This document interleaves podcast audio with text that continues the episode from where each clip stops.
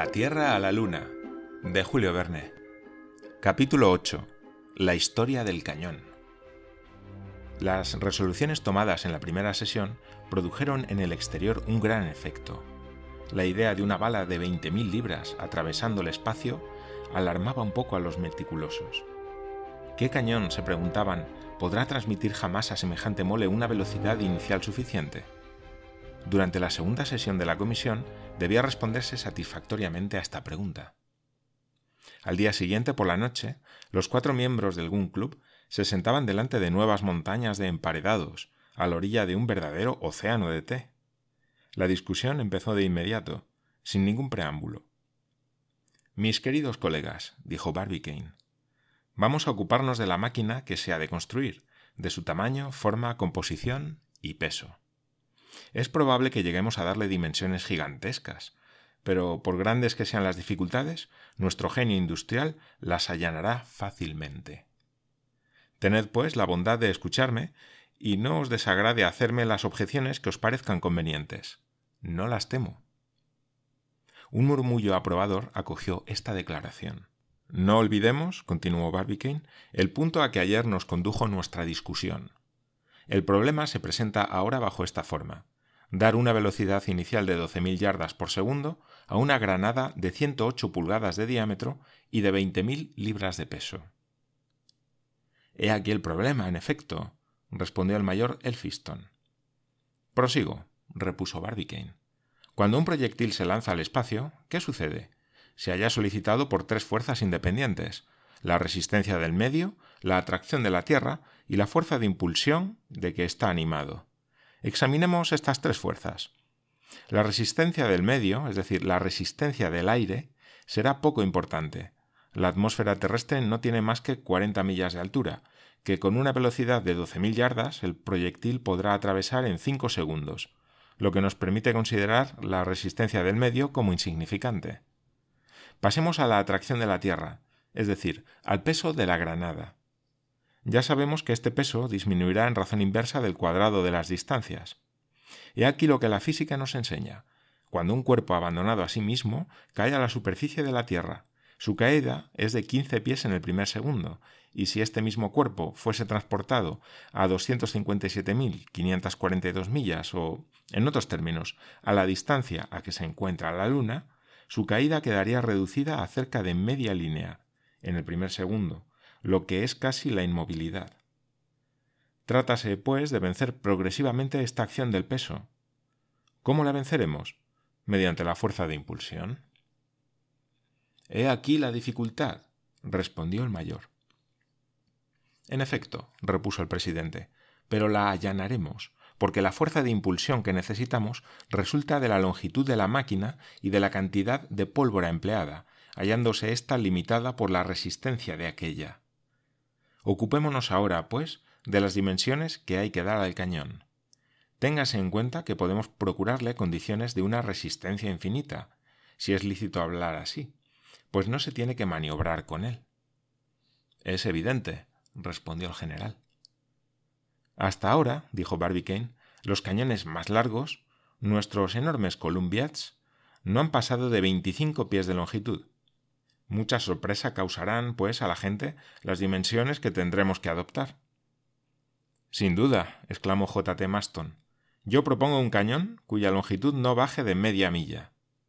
¡Media milla! exclamaron el mayor y el general. Sí, media milla. Y me quedo corto. Vamos, Maston, respondió Morgan. ¿Exageráis? No, replicó el fogoso secretario. No sé en verdad por qué me tacháis de exagerado. Porque vais demasiado lejos. Sabed, señor, respondió J. T. Maston, con solemne gravedad, sabed que un artillero es como una bala, que no puede ir demasiado lejos. La discusión tomaba un carácter personal, pero el presidente intervino. Calma, amigos, calma, y razonemos.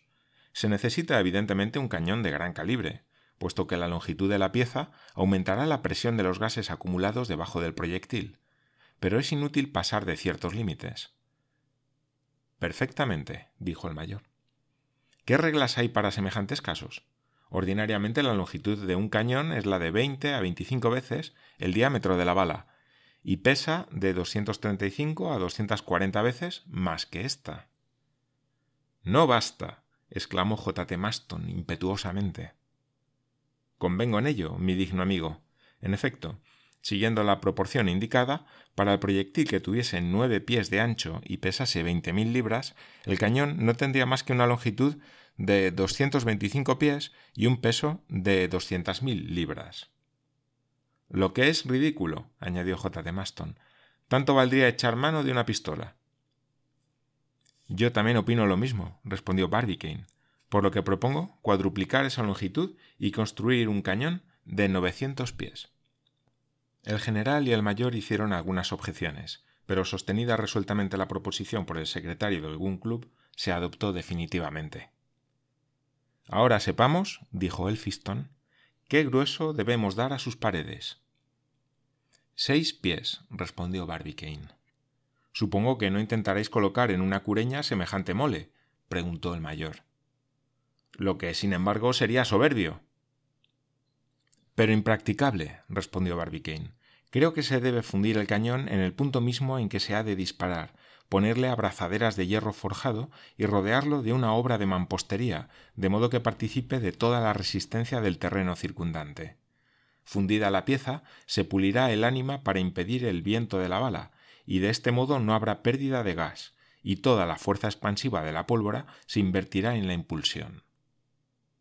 ¡Bravo! exclamó J. T. Maston. Ya tenemos nuestro cañón. Todavía no, respondió Barbicane calmando con la mano a su impaciente amigo. ¿Por qué? Porque hasta ahora no hemos discutido aún su forma. ¿Será un cañón, un obús o un mortero? Un cañón, respondió Morgan. Un lanzaobuses, replicó el mayor. Un mortero, exclamó J. T. Maston. Iba a empeñarse una nueva discusión que prometía ser bastante acalorada, y cada cual preconizaba su arma favorita, cuando intervino el presidente. Amigos míos, dijo, voy a poneros a todos de acuerdo. Nuestro Columbiad participará a la vez de las tres bocas de fuego. Será un cañón, porque la recámara y el ánima tendrán igual diámetro. Será un lanzaobuses, porque disparará una granada. Será un mortero, porque se apuntará formando con el horizonte un ángulo de noventa grados, y además le será imposible retroceder. Estará fijo en tierra, y así comunicará al proyectil toda la fuerza de impulsión acumulada en sus entrañas. Adoptado. adoptado. respondieron los miembros de la comisión. Permitidme una sencilla reflexión, dijo Elphiston. ¿Este cañón lanzaobuses mortero será rayado? No, respondió Barbicane, no.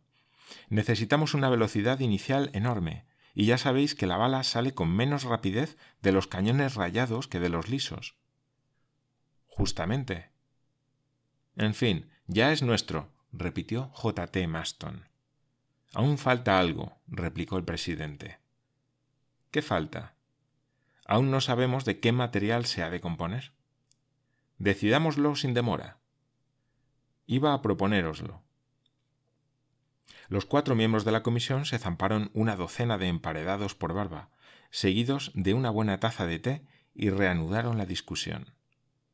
Dignísimos colegas, dijo Barbicane, nuestro cañón debe tener mucha tenacidad y dureza, ser infusible al calor, ser inoxidable e indisoluble a la acción corrosiva de los ácidos. Acerca del particular no cabe la menor duda, respondió el mayor y como será preciso emplear una cantidad considerable de metal, la elección no puede ser dudosa. Entonces, dijo Morgan, propongo para la fabricación del Columbiad la mejor aleación que se conoce, es decir, cien partes de cobre, doce de estaño y seis de latón. Amigos míos, respondió el presidente, convengo en que la composición que se acaba de proponer ha dado resultados excelentes, pero costaría mucho y se maneja difícilmente. Creo, pues, que se debe adoptar una materia que es excelente y al mismo tiempo barata, cual es hierro fundido. ¿No sois de mi opinión, mayor? Estamos de acuerdo, respondió Elphiston. En efecto, respondió Barbicane, El hierro fundido cuesta diez veces menos que el bronce. Es fácil de fundir y de amoldar, y se deja trabajar dócilmente. Su adopción economiza dinero y tiempo. Recuerdo, además, que durante la guerra, en el sitio de Atlanta, hubo piezas de hierro que de 20 en 20 minutos dispararon más de mil tiros sin experimentar deterioro alguno. Pero el hierro fundido es quebradizo, respondió Morgan. Sí, pero también muy resistente. Además, no reventará. Respondo de ello. Un cañón puede reventar y ser bueno, replicó sentenciosamente J. T. Maston, abogando pro domus sua como si se sintiese aludido. Es evidente, respondió Barbicane. Me permito, pues, suplicar a nuestro digno secretario que calcule el peso de un cañón de hierro fundido de novecientos pies de longitud y de un diámetro interior o calibre de nueve pies, con un grueso de seis pies en sus paredes. Al momento, respondió J. T. Maston. Y como lo había hecho en la sesión anterior, hizo sus cálculos con una maravillosa facilidad y dijo al cabo de un minuto El cañón pesará sesenta y ocho mil cuarenta toneladas. Y a dos céntimos la libra costará dos millones quinientos diez mil setecientos un dólares. J. T. Maston, el mayor y el general miraron con inquietud a Barbicane. Señores, dijo éste, repito lo que dije ayer. Estad tranquilos, los millones no nos faltarán. Dadas estas seguridades por el presidente, la comisión se separó, quedando citados todos sus individuos para el día siguiente, en que celebrarían la tercera sesión.